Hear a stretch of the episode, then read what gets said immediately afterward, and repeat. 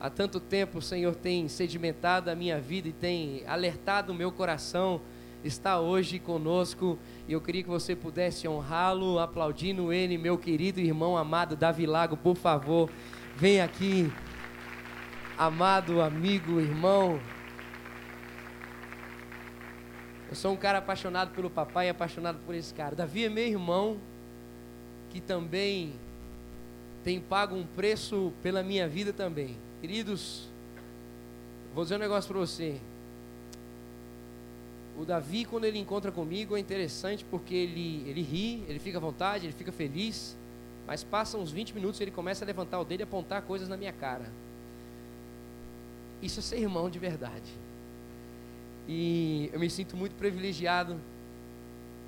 Para quem não sabe, Davi, quando o Theo estava nascendo, estava segurando a minha mão, já que a Paula não conseguia segurar a minha mão. Davi foi lá me acudir porque o negócio estava né, apertado. Davi, em tantas áreas, em, nessa transição ministerial, eu fui compartilhar com ele algumas questões que Deus estava abrindo as portas ao meu coração e eu disse para ele, eu falei, cara, eu de verdade, eu não sei, eu acho que eu estou com medo.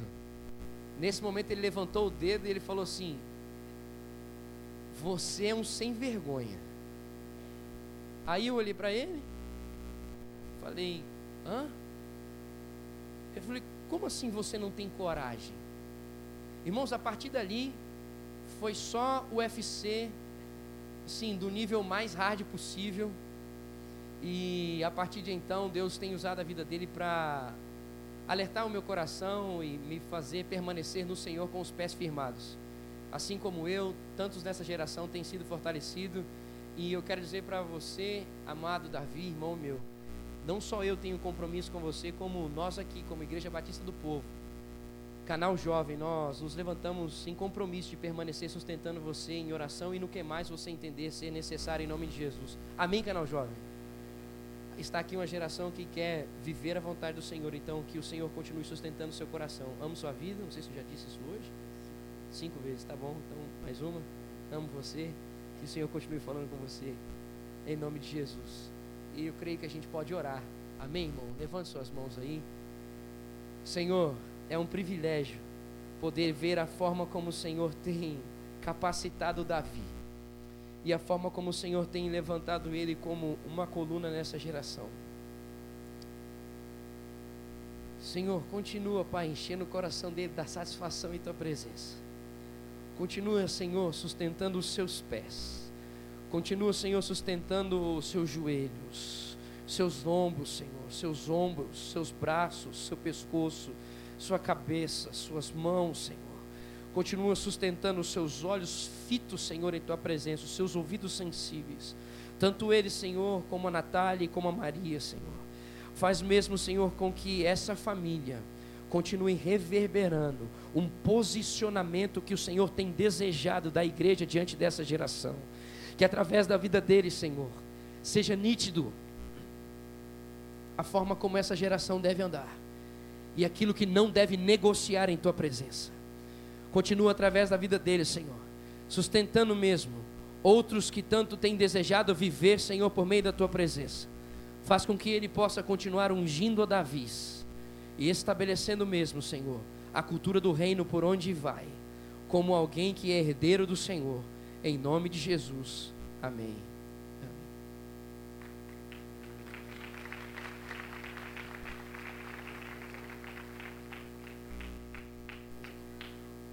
Graça e paz, querido, boa noite. Vamos abrir a palavra de Deus. Quero ler dois textos com vocês. Primeiro, Romanos 13. Romanos capítulo 13.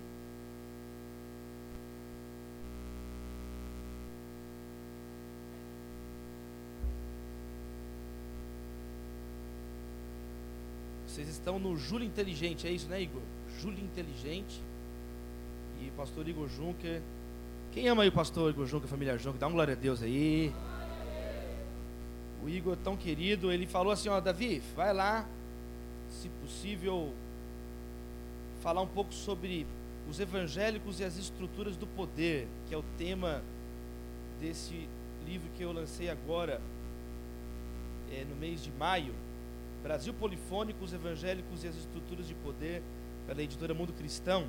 Esse texto é baseado na minha dissertação de mestrado pela PUC Minas, de, do ano de 2013, onde eu estudei é, a influência do protestantismo na fundação dos Estados Unidos, da democracia norte-americana. E nessa pesquisa, nós podemos ver claramente como que é decisiva a presença da igreja naquela que é hoje a nação que lidera o mundo em termos econômicos, tecnológicos, científicos, militares. E como que no momento que estamos vivendo no Brasil, há muitas lições que nós podemos aprender. E o fundamento de tudo isso está nas Sagradas Escrituras. Quem ama a palavra de Deus? Quem ama? Eu, eu amo muito a Bíblia, meus irmãos. Eu queria que você desse glória a Deus pelos 70 anos da Sociedade Bíblica do Brasil. Dá uma glória a Deus aí. Hoje o Brasil é a nação que mais difunde a Bíblia ao redor do mundo. A Sociedade Bíblica do Brasil, o pastor Ernesto Tonini foi muitos anos o presidente da SBB. 70 anos da SBB é motivo de orgulho para todos os brasileiros. Esse livro tem transformado mais a humanidade do que qualquer outro livro. É a palavra de Deus. E nós vamos ler dois, dois textos que falam sobre a presença do cristão na sociedade, na cidade, na vida política. Primeiro texto, Romanos 13, 1 a 7, diz assim: Todos devem sujeitar-se às autoridades governamentais pois não há autoridade que não venha de Deus. As autoridades que existem foram por ele estabelecidas. Portanto, aquele que se rebela contra a autoridade está se colocando contra o que Deus instituiu, e aqueles que assim procedem trazem condenação sobre si mesmos, pois os governantes não devem ser temidos a não ser pelos que praticam o mal. Você quer viver livre do medo da autoridade? Pratique o bem e ela o enaltecerá, pois é serva de Deus para o seu bem.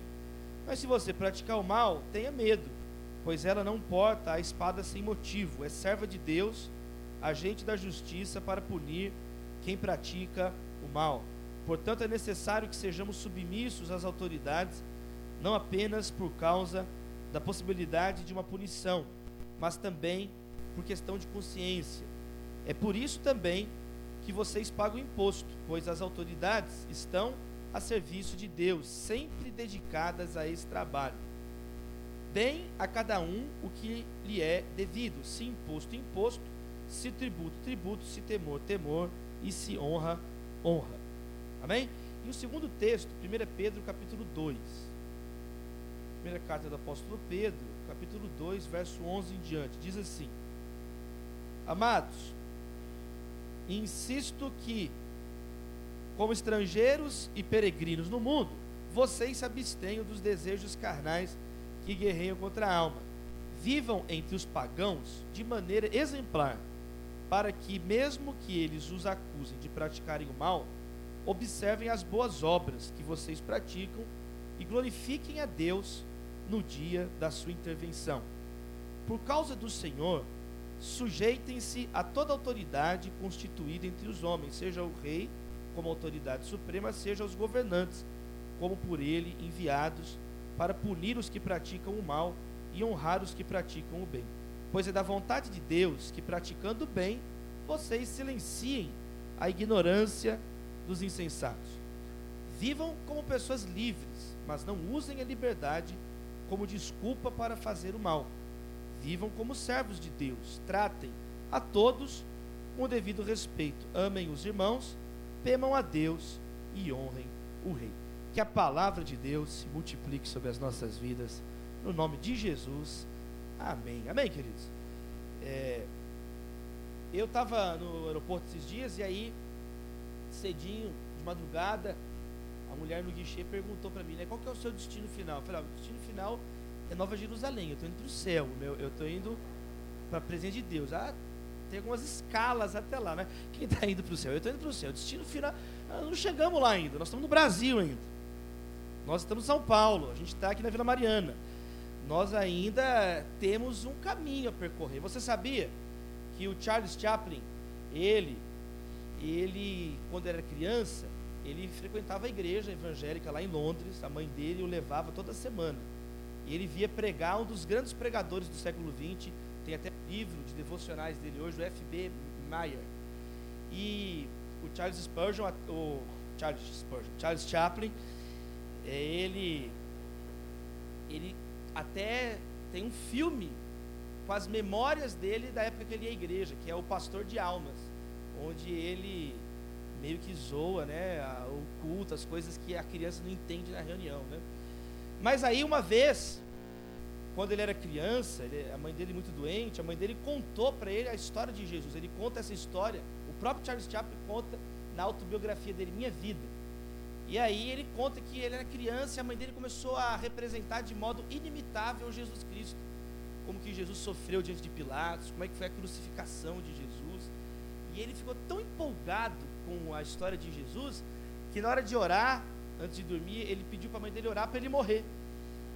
Mas filho, eu não, vou orar, eu oro para eu morrer que eu quero ficar com Jesus, eu não quero mais ficar com você. Ele falou, Jesus é muito legal, mãe. E aí a mãe dele fala com ele, não filho, você ainda tem algo a cumprir aqui, você vai alegrar muitas pessoas na terra, você tem muito a cumprir ainda, e na hora certa, você vai encontrar com Deus. Quem está indo encontrar com Deus? Eu estou indo encontrar com Deus. O Igor desceu ali do louvor, falou comigo, eu quero muito estar com ele. Falei, calma, Igor, nós precisamos de você aqui ainda, calma. Quem precisa do pastor Igor? Eu preciso do pastor Igor Junque, meu amigo. E nós estamos aqui. Deus, e se nós estamos aqui, você viu que interessante? Como que Pedro chama? Peregrinos. Nós somos peregrinos na terra. Nós somos estrangeiros. Ele usa duas expressões. Peregrino, estamos de passagem. É, estrangeiro, quer dizer, nós não somos daqui, nós somos de outro reino, reino celeste, para usar o linguajar junqueriano, né? Celeste, pegado celeste. E aí, meus irmãos, nós estamos num momento no Brasil complicado, né? Um momento no Brasil onde, por um lado, não tem nada de novo no Brasil. Crise política, né? não, há nada, não há nada novo no Brasil. Problema na educação, problema de violência. São só as nossas mazelas de 500 anos, né? São só as mesmas mazelas de sempre. Quem é brasileiro há mais tempo, eu, eu tenho 32 anos de Brasil. É, é, é assim, esse tempo todo nós estamos aí. Por um lado, não tem nada de novo. Além de, por outro lado, por um lado não tem nada de novo. Confusão política, é, péssima qualidade de políticos. Isso aí é, é, só você estudar a história do Brasil. Você que tem preguiça de ler, lê um livro que eu indico, História Concisa do Brasil, do Boris Fausto. Lá é bem resumido, é meio que o cânone, é meio que o cânone. Lê lá, você vai ver que não tem nada de novo. A gente tem é, uma péssima trajetória educacional. Nós temos péssima história e muita coisa, e, e aí o que está acontecendo aí é só mais do mesmo. Por outro lado, há muita coisa nova no Brasil. Por outro lado, de um jeito ou de outro, o Brasil veio ricochetear pela história e entra no século 21 como uma das dez nações mais ricas do planeta Terra. Isso é novo. Por outro lado, tem coisas novas. Além do Brasil hoje ser uma potência econômica, o Brasil é hoje detentor de ativos muito poderosos para o século XXI, como, por exemplo, um amplo espaço para agricultura. O Brasil é campeão agrícola de quase todos os alimentos essenciais da dieta da humanidade. Um outro alimento o Brasil perde para a China, e fica em segundo lugar. O Brasil tem uma natureza estável, não sujeita a esses vários ecológicos, como ocorre em outras nações. O Brasil, por outro lado, você sabia que o Brasil é a primeira nação a discursar na ONU, na Assembleia Geral das Nações Unidas, desde pós-guerra da Segunda Guerra Mundial, quando as nações da Terra se reúnem na sede da ONU, lá em Nova York. Primeiro chefe de Estado que fala é o, é o, é o brasileiro porque isso na primeira reunião foi assim, Oswaldo Aranha foi o primeiro a falar, e aí virou a tradição. Quando todo mundo reúne, o primeiro que fala é brasileiro. Pelo amor de Deus, meus irmãos. Mas eu creio em Deus, eu creio que nada acontece por acaso, eu, creio que Deus está no controle de todas as coisas. O Brasil tem mais da metade da água utilizável do planeta Terra. A bacia do Amazonas, o aquífero Guarani, e chuvas muito frequentes no Brasil. Então olha que interessante. Por um lado, não tem nada novo debaixo do sol brasileiro. Por outro, há algumas coisas. Então, o que é novo no Brasil? Talvez o, uma das principais marcas desse novo Brasil, isso está sendo estudado amplamente, é tema onipresente na mídia, é a presença dos evangélicos no jogo do poder. Porque cristianizado o Brasil é desde sempre, desde o início. Eu estou repetindo isso o semestre passado inteiro. Cristianizado o Brasil é desde sempre. Olha o nome do sujeito que liderou a esquadra portuguesa, Pedro Álvares Cabral. Quando ele chegou aqui na Páscoa, qual que é o nome que ele deu para o morro? Monte Pascal. Qual que é o nome que ele deu para a terra? Terra de Vera Cruz, terra da verdadeira cruz. Qual foi a primeira coisa que eles fizeram aqui? A missa. Qual foi a primeira coisa que eles distribuíram para os nativos, os portugueses? Cruzes. Cruzes. O Brasil, cristianizado sempre foi. 87% dos brasileiros se autodeclaram cristãos. Começa o trabalho lá no Congresso Nacional, é praxe, a primeira frase é assim: pela proteção de Deus e pelo bem do povo brasileiro, eu declaro aberto. É pelo, pelos bens do povo que eles querem, né? Mas começa pela proteção de Deus. Qualquer lugar que você olhar no Brasil tem um crucifixo de todo tamanho. O Brasil, a cultura brasileira, Machado de Assis começa a obra Memória Póstuma sobre as Cubas, citando é Deuteronômio. Ele fala assim: esse livro aqui é tipo Deuteronômio, quando Moisés conta a própria morte dele em Deuteronômio. Olha o livro, outro livro do Machado de Assis, Esaú e Jacó. O Neymar, se ganhasse a Copa, colocaria 100% de Jesus, mas ele não está muito crente. Roberto Carlos, Jesus Cristo, eu estou aqui. Onde você. Rio de Janeiro, Cristo Redentor. Então, cristianizado o Brasil já é. A diferença é a feição desse cristianismo. Agora é um cristianismo autodeclarado evangélico. Um em cada três brasileiros são evangélicos. E aí é um momento então importante de nós estudarmos a palavra de Deus e dois mil anos de tradição cristã para entendermos então algumas coisas essenciais para esse debate. Algumas coisas essenciais, porque tem um monte de gente empolgada agora. Agora, eu vi um menino que falou comigo assim: Pastor Davi, agora nós vamos ter o presidente da ONU crente. Eu falei, meu irmão, a ONU nem tem presidente, é secretário-geral da ONU. Então é o momento de acalmar os ânimos, é o momento de estudar, é o momento de nós lermos a palavra. E aí tem esse livro que eu escrevi, nem tem o livro aí, o livro esgotou, glória a Deus, a primeira edição, glória, aleluia.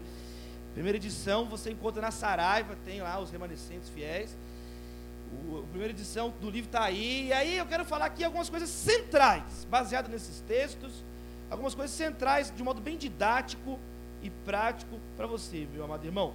Primeiro eu quero falar de quatro tentações que você não pode cair. E em segundo lugar, eu quero falar então de quatro coisas que você tem que cuidar. Tranquilo? Quem está feliz? Quem está feliz? Quem está feliz? Quem está feliz aí? Quem está feliz? E no final, a gente conversa mais aqui. Olha só. Quatro tentações que a Bíblia e a tradição cristã solidamente afirmam que você não pode cair. A primeira tentação é a tentação da indiferença. A tentação da indiferença é tipo assim: eu quero mais que o mundo acabe em barranco para eu morrer encostado.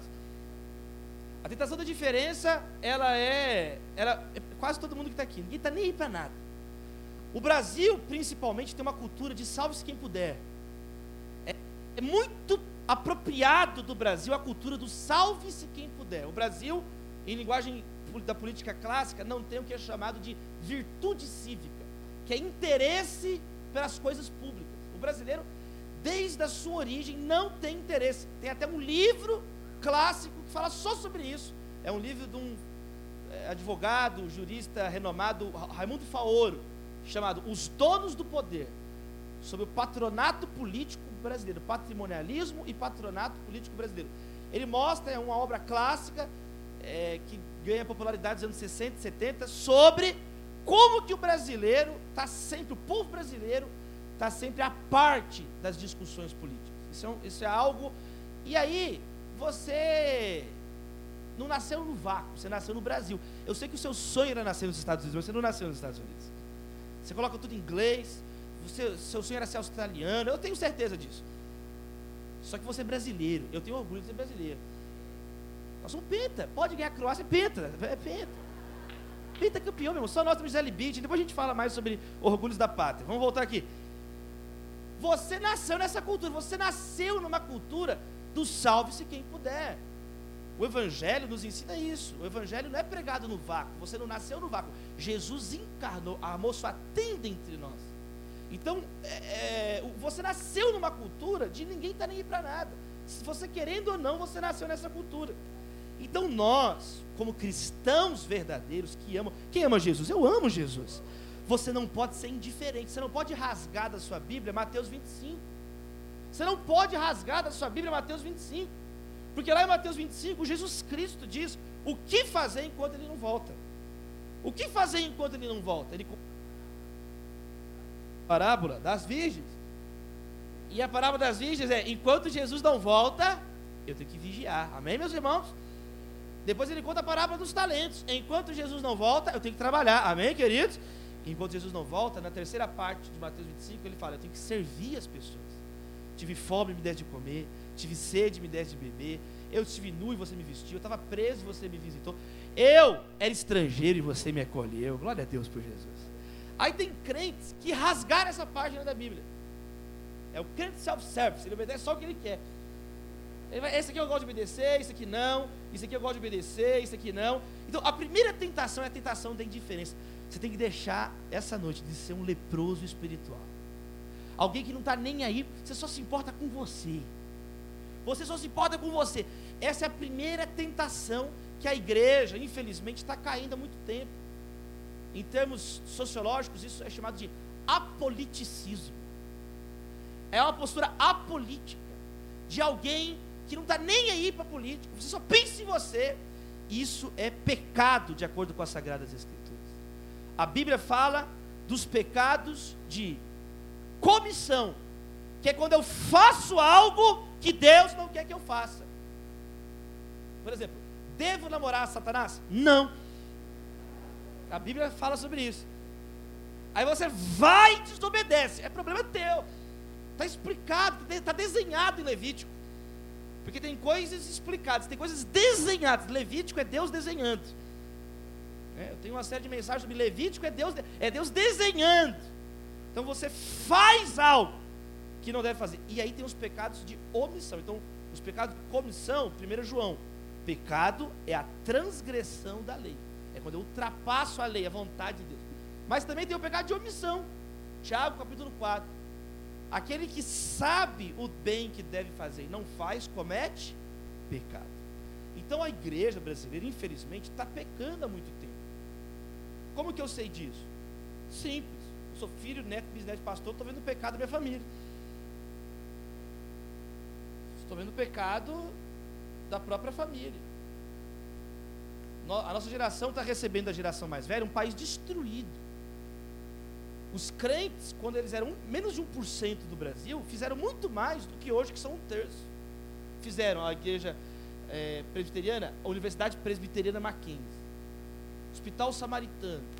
Às vezes, porque não precisa de muita, é pouca gente, é sal, mas tem que ter gosto. É pouco fermento, mas se tiver consistência, altera toda a massa. É pouco perfume, mas se for potente, muda a atmosfera, muda o ambiente todo.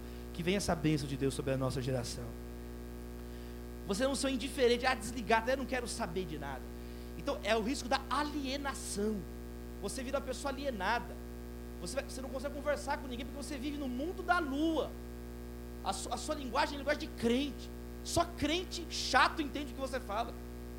Você nem percebe o tanto que é chato te ouvir falando. Você se descolou tanto da realidade do mundo, você está com tanto pecado de omissão, buscando o seu mosteiro gospel, que você se tornou um serzinho patético, ridículo, esquizofrênico, como síndrome de perseguição. Não tem ninguém te perseguindo, você é a maioria e não percebeu. Então, em primeiro lugar, vamos parar de pecar com a indiferença, seu leproso. Você não sente nada. Fala, você é surdo pede ajuda, tem que ficar mendigando. Olha, quem está perdendo a oportunidade de servir a Deus é você. Você já limpou o teu armário? Agora? Está todo mundo de toquinha, blusinha. Eu já doei um terço das poucas roupas que eu tinha. E, aí, quando começa o frio, eu faço isso é sempre, é um hábito. Você precisa ser pessoa menos chata, menos reclamão, reclamona. Parece uma simptopeia de tantos sapatos. Mas não ajuda ninguém. Não ajuda ninguém. Não ajuda ninguém. Abre a mão para a gente pedir perdão a Deus. Abre a mão. Deus, nós queremos pedir perdão pela indiferença, Senhor. Está escrito aqui na tua palavra para honrar o rei, amar os irmãos, temer a Deus, dar a cada um que é devido, não ser indiferente ao rei, não ser indiferente aos irmãos. Ó Deus, que possamos, ó Deus, sair desse júri inteligente, que possamos entrar nas atividades pesadas no segundo semestre, mais conscientes do nosso chamado em nome de Jesus, menos indiferentes, menos fujões, medrosos e covardes. Nós oramos no nome poderoso de Jesus, a igreja diz.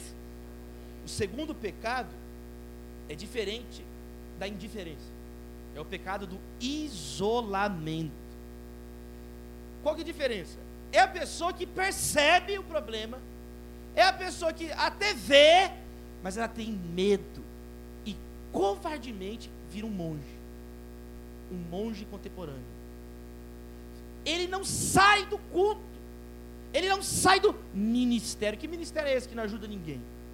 Que ministério é esse que é para você mesmo? São os pastores que apacentam a si mesmo da carta de Judas.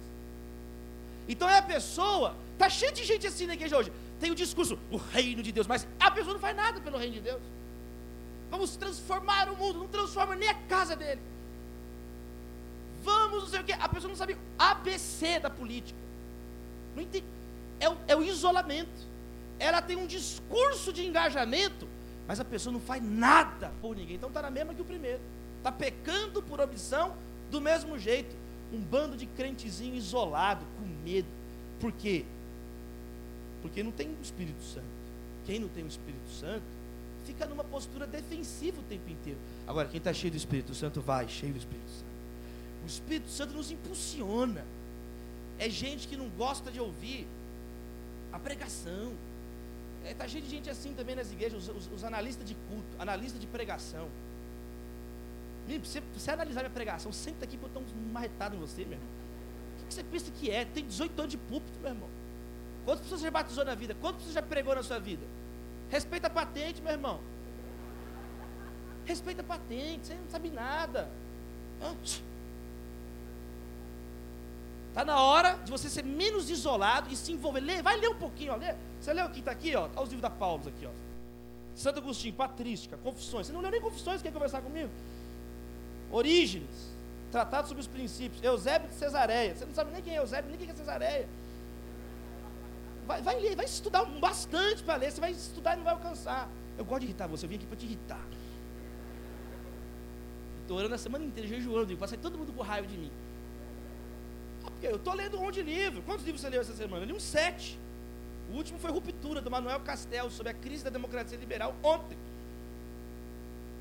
Antes de ontem eu li um livro sobre Metrópolis, o filme do Fritz Lang, de 1927. E eu vou falando aqui para você, mas não interessa isso agora. Vocês são exibicionismo depois. Gente, vamos parar de ser isolado. Você precisa ler. Eu vou conversar com os meninos que falam assim: vamos influenciar a cultura. Eu falei, você leu a Rolling Stone desse mês? Que? Você não leu a Rolling Stone que é influenciar a cultura? Do que, que você está falando? Você está falando de ampliar o gueto da bolha evangélica ou de influenciar a cultura? E não adianta falar uau. Só. Uau é a parte. Vamos influenciar a cultura. Qual museu que você visitou? Qual exposição que você foi? A minha filha de 5 anos foi em 5 exposições agora. Ela foi no Instituto Moreira Salles, ela foi na Galeria Vermelho, ela passa na banca Tatuí para ver o que está lançando de novo no mercado independente. É, ué, vou no MASP, vou na Pinacoteca, sou amigo do MASP. Eu já visito o Jardim Botânico no Rio de Janeiro, que é o que dá para ir. Você quer? Até quando você vai ser essa meba isolada do mundo? E, e, então, se você for isolado do mundo, seja honesto pelo menos. Não fica pagando. Eu sou crente, Jesus ama todo mundo. Não ama nada. Através de você, Jesus não ama ninguém. Você é um braço atrofiado. Você é um ramo infrutífero. As obras das trevas são infrutíferas. Leia Efésios 5. Mas o, o fruto da luz é bondade, justiça, verdade, amor. Amém, meus irmãos? Eu vou ficar mais bonzinho. é batendo com amor. Mas, meus irmãos, esse é o segundo pecado, se isolar. Não é assim, não é assim que Jesus nos ensinou. Onde que Mesaque, Sadraque e Abidinego estavam? Lá infiltrados. Onde que José estava? Lá no comando. Onde que rainha Esther estava? Lá no comando, salvando. Ela era uma menina bonita, que usou o poder de influência que a beleza dela trazia para salvar o povo. Então abra suas mãos, o segundo pedido de perdão a Deus. Deus, nós pedimos perdão pelo nosso isolamento. Não se pode é, o salgar sem gosto. O sal insípido não servirá para nada, a não ser lançado fora e pisado pelos homens. Ninguém acende uma luminária e coloca debaixo da mesa, onde ninguém vai ver, não. Coloca no local apropriado e assim ilumina os que estão na casa. Da mesma forma, resplandeça a vossa luz diante dos homens, para que vejam suas boas obras e glorifiquem ao Pai que está no céu, em nome de Jesus. Amém, queridos? Amém, meus irmãos? Terceiro pecado é o pecado da idolatria, da idolatria política. Então, os primeiros dois pecados têm a ver com a pessoa que não se envolve. Ela é ou indiferente, é um extremo de cá, ou ela se isola. Agora, os outros pecados estão do lado de lá. É a pessoa que ela está tão envolvida, tão envolvida, tão envolvida, tão envolvida, tão envolvida, tão, tão envolvida, que ela começa a idolatrar a política. política. Tudo para ela é revolução política em termos humanos, imediatos, terrenos. Então você começa a idolatrar pessoas, começa a messianizar partidos políticos, messianizar lideranças políticas. Tudo, essa é a primeira tentação. Jesus, vamos transformar as pedras em pães. Jesus, vamos transformar, transformar, vamos transformar o mundo. E com isso vamos provar que somos filhos de Deus. É o diabo falando. Vamos transformar Jesus pedras em pães. E com isso, se é filho de Deus, mostra que é filho de Deus, transforma. Olha só, um nobre objetivo. Vou provar que eu sou filho. Atitude, uma nobre atitude, transformar pedras em pães. Vamos transformar em comida para as pessoas. Quem falou isso? O diabo. Porque não tem amor e não tem a glória de Deus. É pecado. Ele mostrou os reinos da terra para Jesus. O diabo oferece poder Jesus oferece descanso. Amém, queridos? Jesus oferece salvação, uma nova vida. Então, aquela velha história: tem um ativista político e um cristão, e passa um homem andrajos, um morador de rua, e o ativista político fala: Meu partido político pode colocar uma roupa nova nesse homem. E o cristão fala: Muito bom. Meu Jesus pode colocar uma roupa nova nesse homem e colocar um homem novo nessa roupa velha. Só meu Jesus consegue fazer isso. Só meu Jesus consegue fazer isso. Esse é o outro extremo. É a pessoa então começar a idolatrar a política e pensar que o reino de Deus só tem a dimensão da terra. No princípio, Deus criou os céus e a terra. Venha a nós o teu reino. Nós somos cidadãos do céu e da terra. Jesus ele fala assim, então, venha a mim. Ele subiu no, no, no monte. O diabo mostra a terra. Se atire do pináculo do templo. Transforma pedras em pães. Jesus não. Bem-aventurados os pobres em espírito. Deles é o reino dos céus. Bem-aventurados os que choram, serão consolados. Bem-aventurados os mansos, herdarão a terra. A terra apareceu. Bem-aventurados que têm fome e sede de justiça, serão fartos. Bem-aventurados os misericordiosos, porque obterão misericórdia.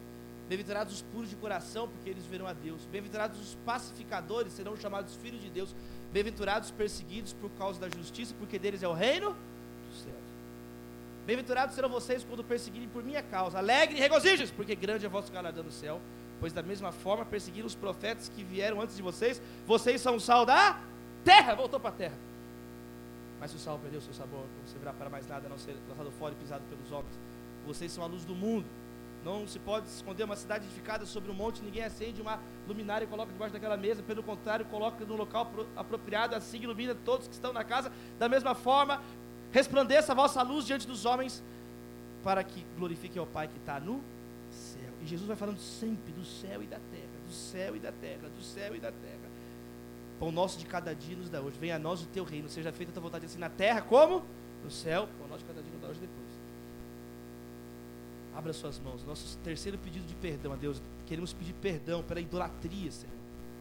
Quando escorregamos para o outro lado, só queremos saber da terra, da terra, da terra, da terra, e nos tornamos pessoas mundanas, pessoas, ó Deus, ocas, pessoas, ó Deus, que só pensam no aqui, no agora, só pensam em, em prazeres momentâneos e perdemos a esperança da salvação que só existe em Jesus, perdemos o céu na nossa vida, a nossa vida passa a ser apenas causa e efeito, causa e efeito, comer para trabalhar, trabalhar para comer, comer para trabalhar, trabalhar para comer.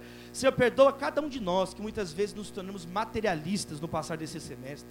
Queremos retornados às atividades cheios do Teu Espírito Santo, entendendo, entendendo que somos peregrinos, estamos de passagem por aqui, enquanto estivermos aqui, queremos salgar o mundo para a Tua glória, em nome de Jesus. Amém, queridos? E a quarta tentação é a tentação da ingenuidade, que também está a ver com o lado de lá a ingenuidade ideológica, que é a pessoa ir para a arena política, ir para a arena de discussões filosóficas, pensando que isso não tem nada a ver com a fé cristã. E a pessoa começa a criticamente recepcionar o programa dos outros, o programa dos outros. E aqui é a importância da leitura da Bíblia, amém, queridos? Aqui é a importância de estar ligado ao corpo de Cristo. Aqui é a importância de pensar, de refletir. E a importância do Júlio Inteligente. Você pode aplaudir o Senhor pela Igreja Batista do Povo. Glória, dá glória a Deus aí, meu irmão. Glória a Deus por, por esse mês. Amém? Amém, meus irmãos? É muito importante um, um mês assim, para tratarmos esses temas. Glória a Deus pela vida do pastor Igor, por vocês aqui. Enche o coração de alegria, porque a ingenuidade ela vai ser superada, a ignorância, a ingenuidade, com o estudo, com a reflexão, criando locais apropriados, criando condições de estudo da palavra, incentivando o estudo da palavra. Amém, irmãos? Então nós temos que tomar cuidado com a ingenuidade ideológica, porque a fé cristã está acima das ideologias de esquerda e de direita. A fé cristã transcende as culturas, meus irmãos. Ela transcende os estratos sociais. Ela o que talvez há de mais maravilhoso, que qualquer pessoa não tem o que dizer com relação à fé cristã, é o poder perene da fé cristã de alcançar todas as pessoas sem exceção, rico, pobre, pessoa de toda classe social, letrado, iletrado, homem, mulher, criança, idoso, triste, separado, divorciado, desquitado, nem existe desquitado mais. Até palmeirense sai o espírito de porco. Meus irmãos, nós precisamos entender isso. Pessoas com mundial, sem mundial, um bimundial, trimundial, aleluia, São Paulo, futebol clube, meus irmãos. Nós precisamos entender isso. Precisamos entender que o evangelho alcança todas as pessoas. Ele vai além das ideologias. Então, quanto maior a tua compreensão bíblica das coisas, você consegue então discernir o joio no meio do trigo. Você consegue então discernir valores compatíveis com a fé cristã em todo o espectro ideológico político da contemporaneidade.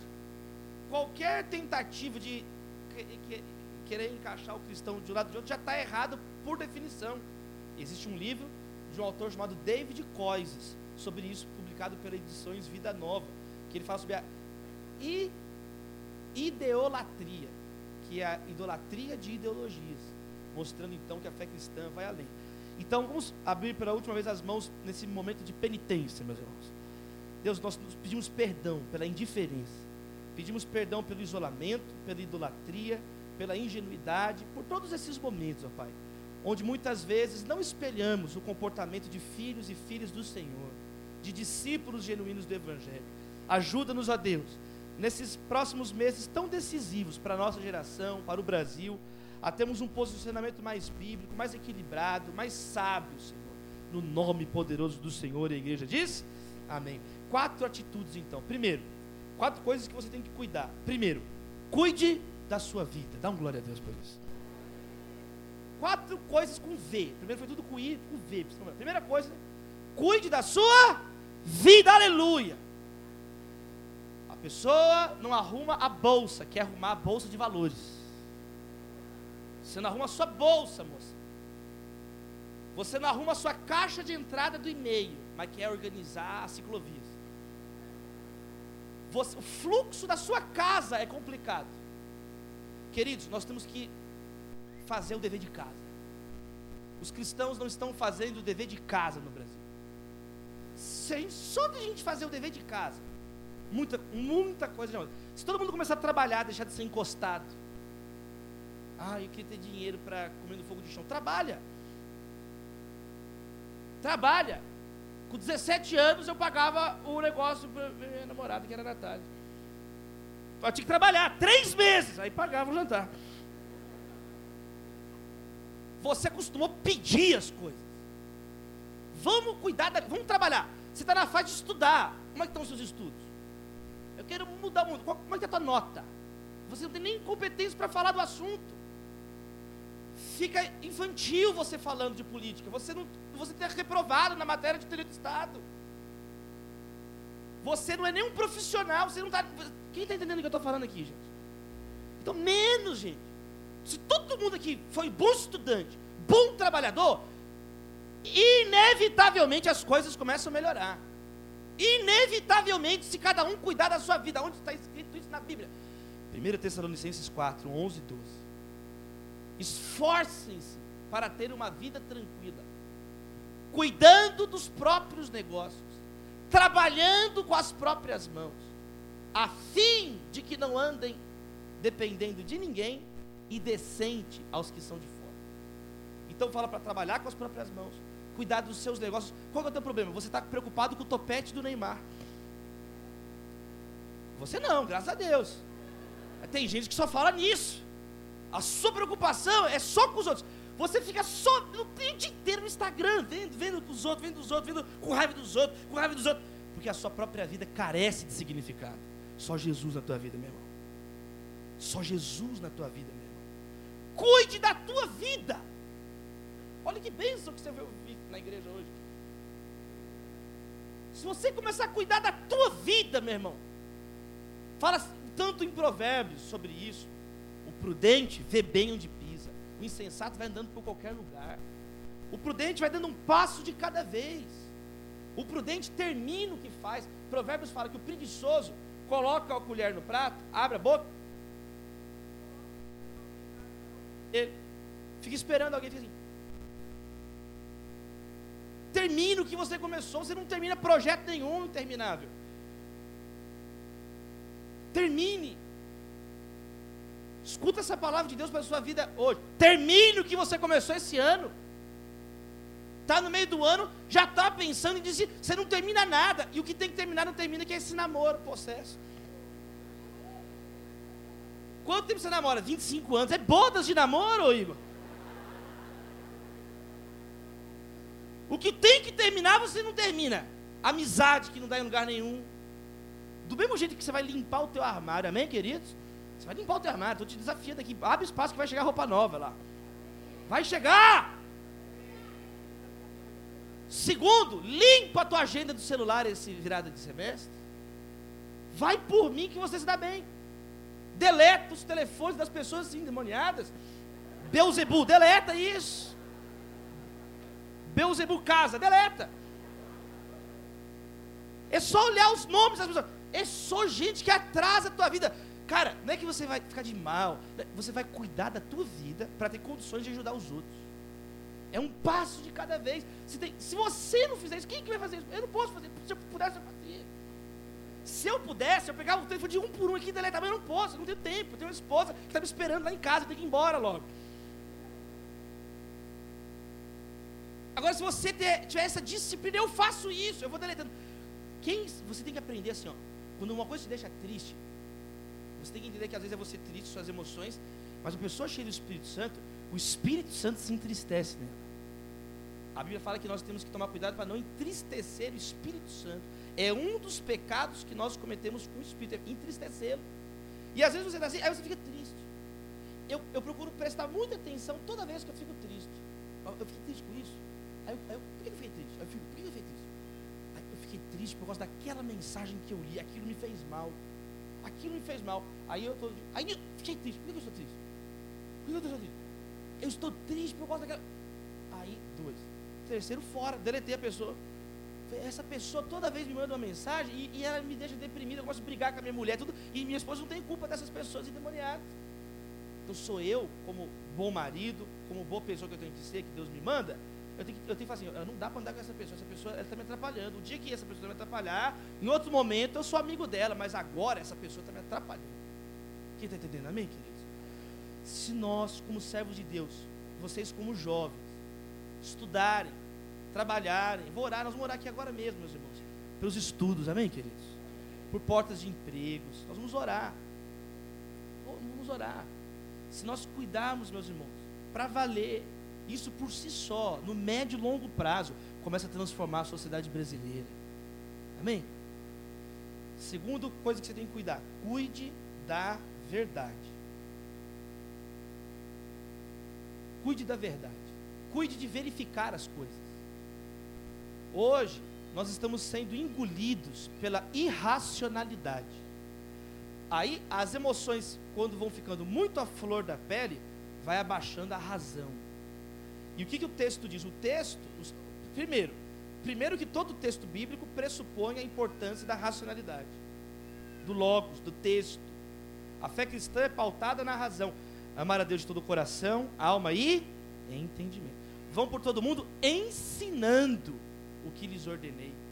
Então, o ensino. O próprio Jesus é chamado de Logos. O Logos é identificado com o próprio Senhor Jesus. E o texto está estabelecendo princípios racionais. Honra quem honra, tributo a quem tributo. O que, que é pós-verdade? O que, que é fake news? É quando você fala A, mas está querendo dizer B, ou quando fala B e está entendendo A. É quando não tem mais racionalidade numa sociedade. Vai morrendo a verdade. A pós-verdade, a história comprova, é o pré-fascismo. Quando começa um ambiente onde não se separa mais o que é fato do que é opinião, como está acontecendo no Brasil, quando todas as narrativas são enviesadas, nós caminhamos para um clima de arbitrariedades, de ignorância, de irracionalidade, ao ponto de coisas irracionais estarem sendo papagueadas, as pessoas acreditando. Vai criando um. um o que, que o, o Goebbels, ministro Joseph Goebbels de propaganda nazista, dizia? Uma mentira repetida mil vezes se torna uma verdade. Todos os governos ditatoriais trabalham com a mentira e com a manipulação da verdade. Isso está nas páginas da própria Bíblia, lá em Mateus 28, quando os governantes, Pilatos, ele fala assim: olha, eles pagam, os governantes pagam para os guardas mentirem, falem que os discípulos roubaram o corpo de Jesus. Fake news. Jesus está vivíssimo aqui com a gente, meus irmãos.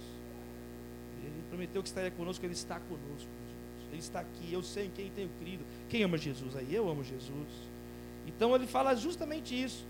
Deram aos soldados grande soma de dinheiro, dizendo: os líderes religiosos, sacerdotes, vocês devem declarar o seguinte: os discípulos dele vieram durante a noite e furtaram o corpo enquanto estavam dormindo.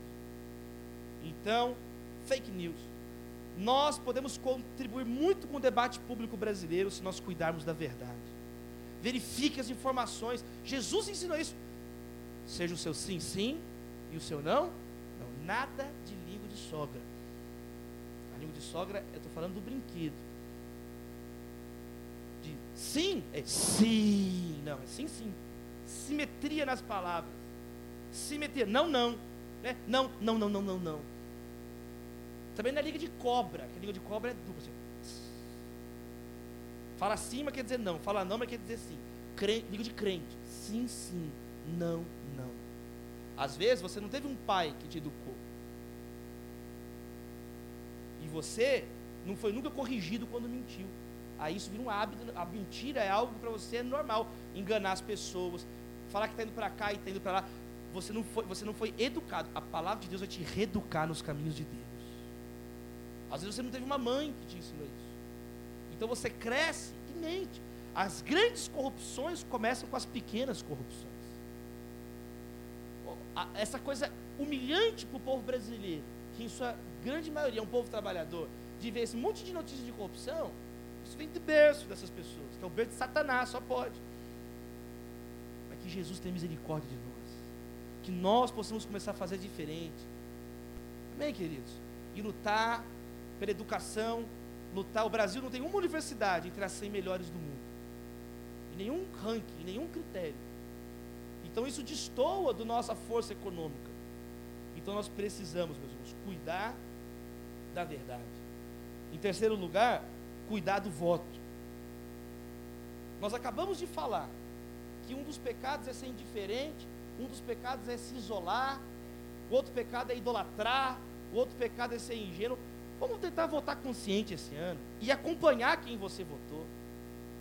É uma, uma, uma virada de página. Sabe, não rifa teu voto, não. Eu não sei muito quem eu vou votar ainda para presidente, não sei mesmo. Está é, difícil. Mas se a gente, se a nossa geração entrar no cinismo da geração mais velha, eu entendo o cinismo dos mais velhos. Cara, pensa no seu pai e na sua mãe, que trabalhou a vida inteira. Pensa nas pessoas mais velhas que estão aqui conosco hoje. Os pais que estão intercedendo e as mães que estão aqui intercedendo. E nos tiozões que estão de olho nas, nas meninas. Porque aqui é culto de jovem. É, não tem graça não. Pensa, a pessoa trabalhou a vida inteira, lutou a vida inteira para chegar agora e está essa situação. É, é, eu fico, eu fico, eu fico com o coração muito triste. Conversando, eu peguei um táxi agora de casa para cá, o taxista está revoltadíssimo. E eu não tenho o que falar para ele. Eu falo, eu não tenho nem desculpa para pedir, porque eu falo assim, eu vou orar por você, meu irmão. Nós vamos orar para você ter um final de dia feliz. O que a gente pode fazer agora, nesse momento, é isso. Agora, se nós, essas pessoas vão estar mortas logo mais. É, é, você não sabia disso? Vai morrer, vai morrer. Tem líderes políticos hoje, estão com 86 anos. Daqui 10 anos está morto. Muito provavelmente. Então, se a nossa geração entrar nesse cinismo, que aí nós começamos a comprometer o destino do Theo. Aí nós começamos a comprometer o destino dos nossos filhos. Da Maria, minha filha, que tem 5 anos de idade. Por isso, querido, não rifa o teu voto. Né? E, e, sem dizer que você viu que, que a profecia do Tiririca não se cumpriu, ficou pior. Então, é isso.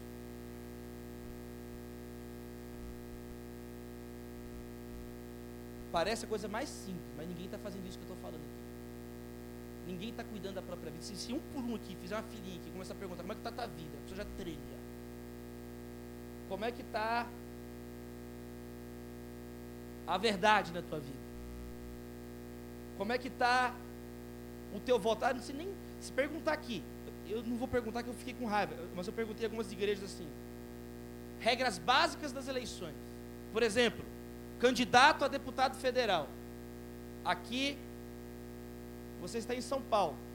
A pergunta que é: quem pode votar nesse candidato? Só pessoas do estado de São Paulo, a candidato federal, ou pessoas do Brasil inteiro? Tem pessoas que não sabem responder isso. Eu não vou perguntar para você não ficar com vergonha. Mas é uma coisa elementar que eu estou falando aqui. Tem gente que não sabe responder isso. E eu nem, não, não peço para manifestar mais para não dar ruim. Quarta coisa, amados irmãos. Cuide da sua vocação. Nós estamos falando aqui de coisas no curto, curto prazo. Cuida da tua vida. Cuida da verdade. Cuida do seu voto daqui a três meses. Amém, queridos? Cuida do teu voto. Não desperdice o teu voto. Não joga no lixo o teu voto. E cuide da tua vocação, no médio e no longo prazo. Nós vamos, nós vamos mudar o Brasil? É no médio e longo prazo. A juventude tem que protagonizar a reforma política no Brasil. Não são os velhos que têm que protagonizar, porque eles, eles erraram. A geração mais velha falhou e feio. Então é hora das pessoas jovens no Brasil, é hora dos jovens que estão em ascendência profissional, os que têm força de trabalho, é hora dos jovens, é hora sua hora de você se posicionar. Cada um na sua vocação. Alguns aqui vão ser empreendedores, que você seja um empreendedor bem sucedido, honesto, em nome de Jesus. Que você trabalhe, que você venda suas coisas com honestidade. Se tem alguma coisa ruim, pleiteie nos setores públicos o que deve melhorar. Não vai na, na, na desonestidade, não. Começa agora, meu irmão. Começa agora. Quantos empresários nas igrejas, tudo lá, culto de empresário, tu podia chamar culto dos mercenários só fachada, tudo sonegando imposto, tudo com falcatrua. Eu falei agora em junho na Federação da Indústria de Minas Gerais, na FIENG. Eu estou escrevendo agora cada 15 dias no Estadão. Siga-me. E eu escrevi sobre a anacrônica burocracia brasileira. Nós montamos um grupo de estudo lá na FIENG sobre isso. Sobre como simplificar governos. Gente, eu não sou candidato, não, viu? como simplificar governos, mas eu sou uma pessoa com raiva. como simplificar governos e melhorar o ambiente de negócios. E aí, existem várias maneiras de simplificar leis. Então, às vezes a sua vocação é ser um médico, uma médica. Que Deus levante anjos aqui. Eu fui ontem, lá no Provita, no Rio de Janeiro. Provita é uma ONG que ajuda o INCA, que é o Instituto do Câncer, lá no Rio de Janeiro. E eu visitei o INCA lá ontem. E vi as mazelas da saúde pública brasileira.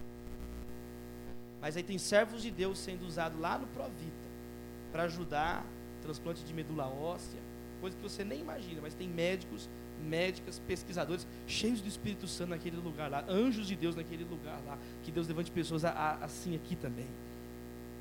Às vezes você vai ser um arquiteto. É o tema. É o tema número um. Eu sou amigo do Ciro Pironde, diretor do Instituto Niemeyer, da Escola da Cidade. Nós temos que falar sobre novo pedestrianismo. O que, que é isso? Você não sabe. É andar a pé.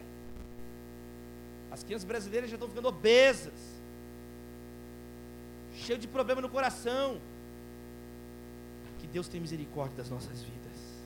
Que Deus levante aqui governantes cheios do Espírito Santo de Deus. Que você possa cumprir tua vocação, meu irmão. Às vezes você veio aqui essa noite para ouvir essa frase. Tentaram de todo jeito, o inimigo tentou de todo jeito que você ficasse triste, que você não seguisse a sua vocação, pois o Senhor tem poder de restaurar vocações. Quem crê nessa palavra essa noite? Meus irmãos, caminhando para o encerramento, eu quero dizer isso. Vamos cuidar da nossa vocação. O reino de Deus tem que ser manifesto através das nossas vidas. O reino de Deus tem que ser manifesto através da sua vida, meu querido irmão. Que possamos entender, meus irmãos, que essas questões da política, do trabalho, não devem ser nem idolatradas nem demonizadas. São ferramentas, amém, meus irmãos? São simplesmente ferramentas. Mas que se a nossa geração levar isso a sério, levar os princípios da palavra de Deus a sério, e uma atuação séria, muita coisa pode mudar. Eu quero encerrar lendo esse parágrafo sobre a fundação das universidades nos Estados Unidos. Olha que interessante. O papel da igreja. Pessoa que fala que fé não tem nada a ver com inteligência, é o juro inteligente. Não, não tem nada a ver fé com, com igreja, com Jesus. Ah, não tem a ver, né? Então, escute. Olha só a história das universidades americanas.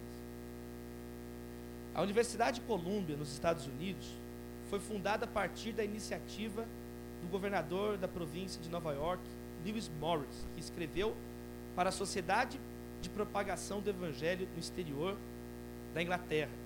Em 1751, a Assembleia de Nova York elegeu uma comissão de dez moradores da região, dos quais sete eram anglicanos, para comandar o projeto.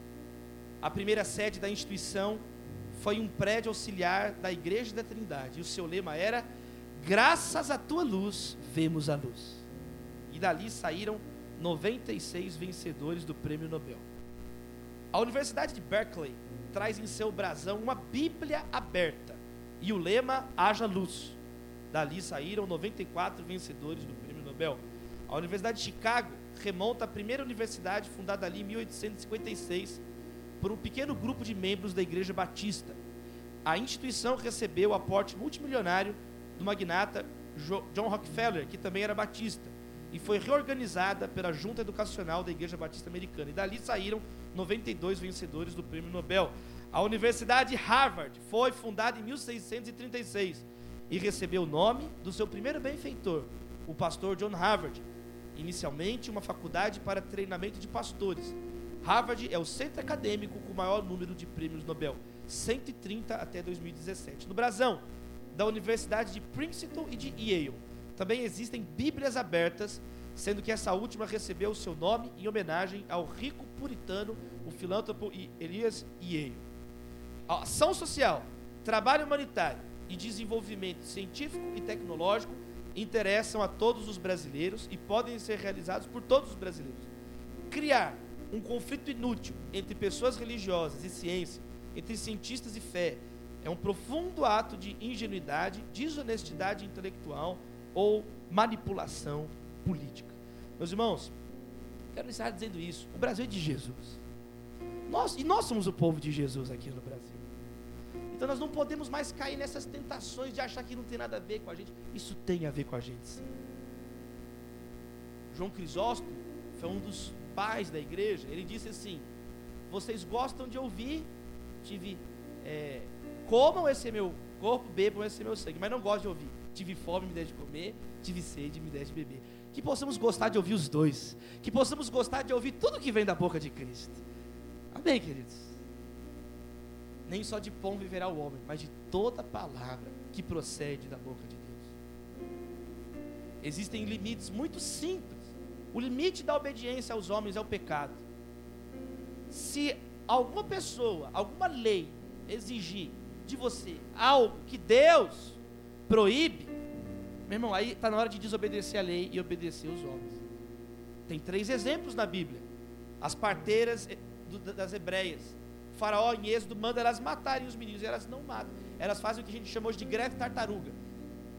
Elas iam bem devagarzinho quando ia nascer, quando chegava, e já nasceu o bebê, não deu para matar. E fala que Deus abençoou elas, e elas tiveram suas próprias famílias.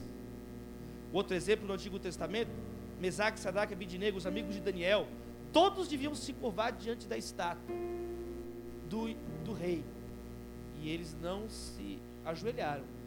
Nós vamos matar vocês. Pode matar, mas nós não vamos pecar contra o nosso Deus. E eles foram para a fornalha. Se Deus quiser livrar, livrou. Se não quiser livrar, ele continua sendo Deus. E Deus livrou eles da fornalha. No Novo Testamento tem um exemplo de Pedro e João diante do Sinédrio. Eles foram proibidos de anunciar Jesus. Foram açoitados e o Sinédrio falou: Não falem de Jesus lá fora. E eles falaram: Nós não temos como de deixar de falar o que nós vimos, ouvimos. Importa obedecer a Deus e não a homens. Então, os limites da nossa obediência são os limites da palavra de Deus. Tirando isso, meus irmãos, acabamos de ler em Romanos 13, 1, João, 1 Pedro 2, que nós devemos cumprir as nossas funções como cidadãos brasileiros. Nós devemos votar, nós devemos é, pagar os impostos, nós devemos e se você não concorda, vamos lutar nas vias corretas para transformar isso. Amém, queridos? A minha palavra é uma palavra de esperança. Seja cheio do Espírito Santo, meu. Eu creio, meus irmãos, que Deus vai fazer algo novo, uma reforma política na nossa geração aqui no Brasil. Eu creio nisso. Que Deus levante pastores como Martin Luther King, que lutou pelos direitos civis nos Estados Unidos. Que Deus levante aqui pessoas como William Wilberforce, que acabou com a escravidão no parlamento inglês, e pessoas como Joaquim Nabuco, que acabou com a escravidão, o líder do movimento abolicionista aqui no Brasil. Seja cheio do Espírito Santo, meu. Tem pessoas sofrendo, existem novas demandas no nosso tempo. Um minuto de oração. Existem novas demandas no nosso tempo. E você está sendo chamado para esse tempo. Você nasceu para um tempo como esse, querido. Você nasceu para um tempo como esse, querida. Às vezes você vai ser a primeira pessoa que vai trazer um diploma da faculdade para sua família em nome de Jesus. Quem crê que Jesus pode salvar casamentos? Quem crê que Jesus pode curar do câncer? Quem crê que Jesus pode restaurar a nação brasileira? Preste bem atenção. Quem crê que Deus pode aumentar sua capacidade de leitura? Quem crê? Tem pessoas que vêm de casas com abuso. Tem pessoas que vêm de casa e tem bloqueios, tem, não tem capacidade de concentrar. Nós vamos orar por essas questões agora. Eu quero orar agora, fica de pé no seu lugar, um minuto, nós ter um momento de clamor pelo Brasil agora, meu irmão. E nós vamos orar uns pelos outros. Eu quero fazer três orações especiais, específicas. Abra suas mãos. Primeira oração. Nós vamos orar por renovo do alto. Amém, queridos? Renovo. Tem pessoas cansadas, e isso é normal, porque você trabalhou esse semestre. Só que tem pessoas que estão cansadas além do devido, porque estão sobrecarregadas. Venham a mim os que estão sobrecarregados, cansados e sobrecarregados.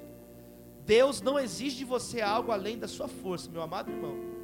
E tem pessoas que se cobram demais, se cobram de um modo demoníaco. Isso é o acusador que fica te acusando, te acusando. Tem jovens com insônia, tem jovens com doenças de pessoas idosas, tem jovens com doenças de pessoas mais velhas. Lesão por esforço repetitivo. Isso é uma enfermidade de pessoas que trabalharam a vida inteira com um movimento repetitivo. E tem jovens com lesão, com ler. Tem jovens, tanto mexendo no telefone, tanto tensão. Tem pessoas, estado de estresse pós-traumático, que é estado de, de antigamente usado para vítimas de, de crimes, de abusos. Tem jovens com estresse pós-traumático. Jovens, adolescentes, assim hoje em dia. Nós vamos, primeira oração, clamar pelo renovo do Espírito Santo. Um minuto. Comece a orar, comece a orar, comece a orar, querido. Um minuto de oração. Primeiro pedido, Deus, queremos orar por renovação, Senhor. Renova os nossos corações, Deus. Senhor, renova o nosso ânimo essa noite. Queremos ser jovens motivados. Não queremos que o cinismo domine o nosso coração e a nossa vida. O sarcasmo domine a nossa vida. Tem jovens se tornando sarcásticos.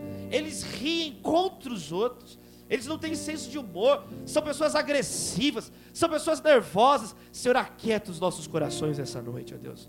Nós oramos em primeiro lugar por renovação.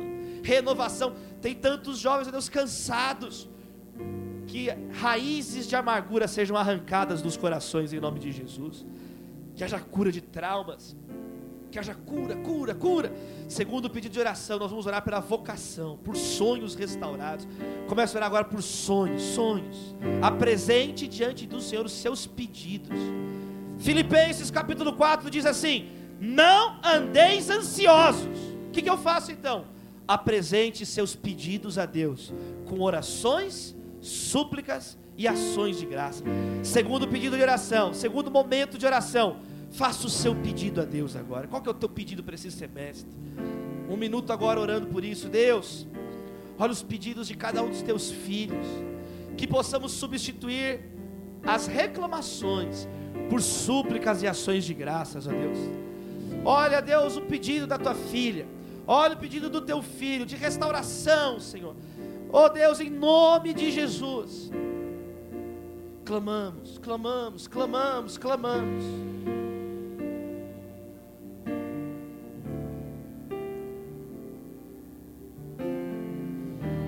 E a nossa última oração. Eu quero orar agora para as vocações. Pegue na mão do seu irmão, um orando pelos outros agora. Um minuto, começa a orar pelo teu irmão. Nós vamos orar uns pelos outros. Porque é cada um cumprindo a sua vocação. Vamos fechar os corredores para encerrar, para encerrar. Comece a orar pelo teu irmão agora, cada um cumprindo a sua vocação. Somos ovelhas do mesmo aprisco, amados irmãos. Somos membros do mesmo corpo. Estamos juntos. Estamos juntos. Somos o corpo de Cristo da nação brasileira, meu irmão. E cada um de nós vai ser usado numa área. Cada um de nós, Deus está preparando para uma área. Abençoa, Senhor, os empreendedores, os empresários Abençoa, Senhor, os designers. Abençoa, Senhor, os desenhistas industriais, os artistas de um novo tempo, os arquitetos de um novo tempo, Senhor Jesus, urbanistas, aqueles que vão defender as causas dos direitos humanos, dos direitos dos animais, da ecologia, da ética animal.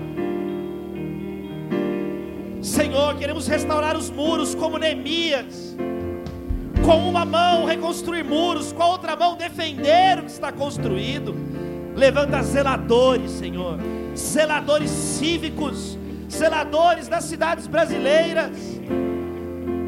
A maior reclamação dos paulistanos nas últimas eleições foi por causa da zeladoria, a falta de cuidado com as coisas públicas, com a coisa pública. Deus levanta zeladores de um novo tempo Levanta pessoas que vão cultivar o jardim, Senhor. Levanta jardineiros, Senhor Jesus, para podar ramos inúteis, para podar os ramos frutíferos, para darem mais fruto, fruto que permaneça. Queremos ser uma geração frutífera. Erga a mão do seu irmão. Frutos, frutos, frutos espirituais, frutos de lábios que professam o seu nome fruto do Espírito Santo: paz, amor, alegria, mansidão, paciência, domínio próprio, fidelidade, amabilidade. Deus, fruto da justiça, fruto do arrependimento, fruto, você vai frutificar, querido. Nós seremos esses peregrinos na nação brasileira somos estrangeiros, a nossa pátria é o céu, querido. Você está a caminho do céu, mas a caminho do céu você vai trabalhar, vai testemunhar o Evangelho. Erga as mãos e adore a Deus. Um minuto de louvor. Solte a mão do seu irmão agora, só adore, agradeça, agradeça. Vamos virar esse semestre agradecendo a Deus. Obrigado, Jesus. Agradeça pelo Brasil. Agradeça pela nossa nação, querido. Agradeça por tudo que é de bom. Obrigado pelo povo brasileiro, Jesus. Obrigado porque podemos pregar a tua palavra abertamente na nossa nação. Obrigado porque podemos ter um culto como esse aqui na Igreja Batista do Povo. Obrigado porque temos irmãos que nos amam. Obrigados por esse irmão aqui do nosso lado, esquerdo, direito, na frente, atrás. Obrigado, Jesus, porque não estamos sozinhos. Muito obrigado, Jesus. Você não está sozinho, meu irmão. Nós não estamos sozinhos. Nós estamos juntos nessa, meu irmão. Com Jesus, por Jesus. Diga comigo, pelo Rei. Mais forte, pelo Rei. Pelo Reino. Por uma nova realidade. Mais uma vez, pelo Rei. Pelo Reino. Por uma nova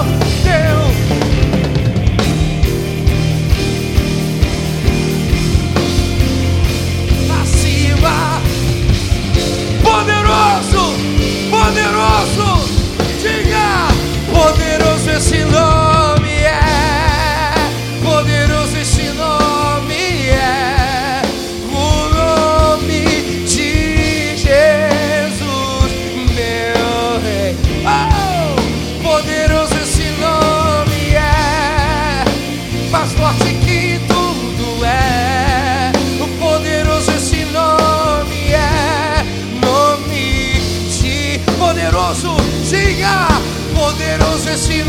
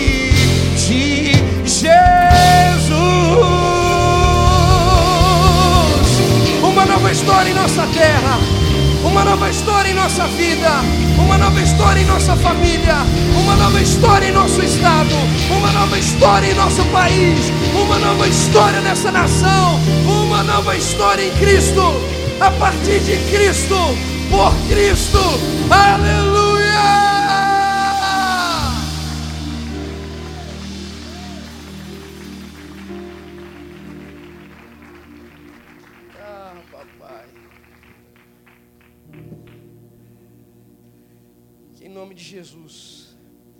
A palavra do Senhor nos deixa claro que tudo aquilo que nós recebemos dele não se perde. É um maná que não se estraga. Então, isso que nós recebemos da parte do Senhor, isso não se perde por circunstância ou o que for. O que nós recebemos da parte dele permanece sustentado por ele mesmo. Então, isso significa permanecerá eternamente. Tudo que nós recebemos aqui continuará sendo gerado pelo Espírito Santo. Então, em nome de Jesus, permaneça sensível ao Espírito Santo em nome de Jesus, permaneça sendo cheio da presença do Espírito Santo e adorando Ele como Ele deve ser adorado e engrandecido, e trazendo o nome dele às maiores alturas, como o nome dele deve ser levado, e trazendo o ajuste necessário, como é possível, a partir desse nome de Jesus Cristo. Você pode aplaudir esse nome mais uma vez, você pode aplaudir esse nome que é sobre todo nome, é esse nome que é verdade e vida, esse nome que é o Senhor dos Senhores, o Príncipe da Paz, o Eterno Aquele que era, aquele que é, que há de vir, o justo juiz, o perfeito, aquele que é, o eu sou. Oh Senhor, nós te engrandecemos, e é o teu nome a resposta, Senhor, para a nossa sociedade. Aleluia. Fique em pé, nós já vamos encerrar. Eu quero, não quero que você perca essa oportunidade de continuar sinalizando o domínio da sua vida a Cristo Jesus e a partir de Cristo Jesus. Nós vamos agora continuar o nosso culto com os nossos dízimos e ofertas. Nós vamos fazer isso com alegria, porque nós reconhecemos que quem nos sustenta é Ele, e quem nos dá a condição e que nos faz ver a nova possibilidade de vida é Ele. Então, em nome de Jesus, querido, tenha esse momento como um anseio do seu coração de permanecer declarando a soberania dele sobre a sua vida e sobre essa igreja e sobre as ações e reações dessa igreja, porque nós pertencemos para engrandecer o nome dele em nome de Jesus. Então, comece sinalizando isso agora também por meio dos seus dízimos, das suas ofertas, porque são esses dízimos e ofertas que têm feito a nossa igreja permanecer sendo missionária. Não é por sua causa, é por causa de Deus que capacita e enche a sua vida e faz e dá a você o entendimento de semear. E vou dizer uma coisa para vocês, querido: nós só temos a possibilidade de poder trazer homens e mulheres semelhantes a esses e honrar a vida deles porque nós nos levantamos como uma igreja que deseja caminhar em unidade e assim honrar a vida desses que têm colocado o seu coração à disposição de serem profetas em nossa geração. Então, por causa dessa semeadura, que nós temos a oportunidade de semear, semear na vida desses que têm vindo aqui a este lugar e compartilhando da palavra do Senhor sobre as nossas vidas. Amém, querido? Então, nós vamos continuar a fazer isso, nós vamos fazer isso com alegria, porque nós entendemos e somos que somos satisfeitos pela presença do Senhor Jesus. Amém ou não? Então vira para o seu irmão e fala assim: vamos celebrar Jesus com alegria. Vira para o irmão do outro lado, vamos celebrar Jesus com alegria. E eu quero ver a transformação do Senhor sobre nós neste lugar. Eu quero ver agora o seu poder, a tua glória inundando cada um jovem.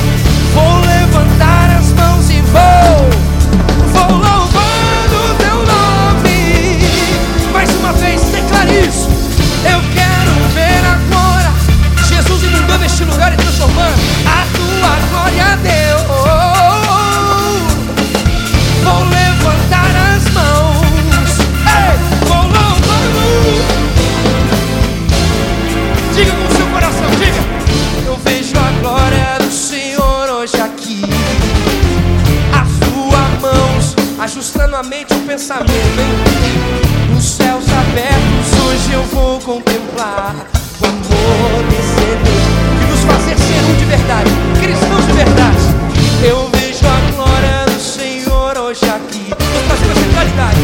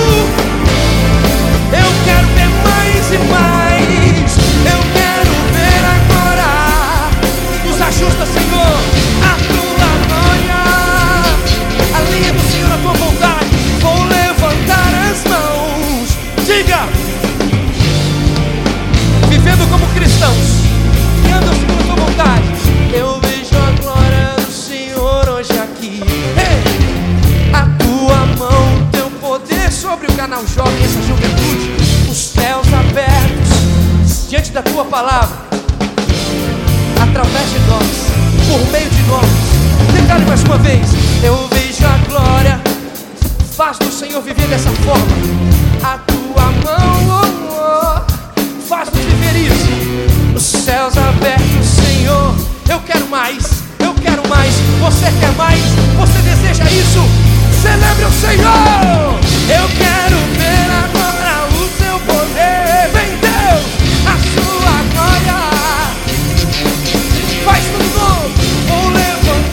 dependo de ti, Senhor. Vou. Eu quero ver, eu quero ver. Eu quero ver. Tudo sendo mudado. Vila Mariana, todas as universidades. A tua glória. Momentos de oração, momentos de cura. Vou discussão sobre a verdade bíblica. Vão louvando. É verdade. Então, canal jovem, diga isso. Ei, eu quero. Nossas universidades, Senhor. Através de nós, Senhor. Faz o ajuste nas nossas universidades. Vem, Senhor, sobre os hospitais. Vem, Senhor, através de nós. Sentando, Senhor, discutindo. Eu quero ver. Faz isso ser real, Senhor, em discussões sobre tudo. Nossa casa, nossa família. Faz, Senhor, isso ser uma realidade. Vou louvando. A última vez. Eu quero ver,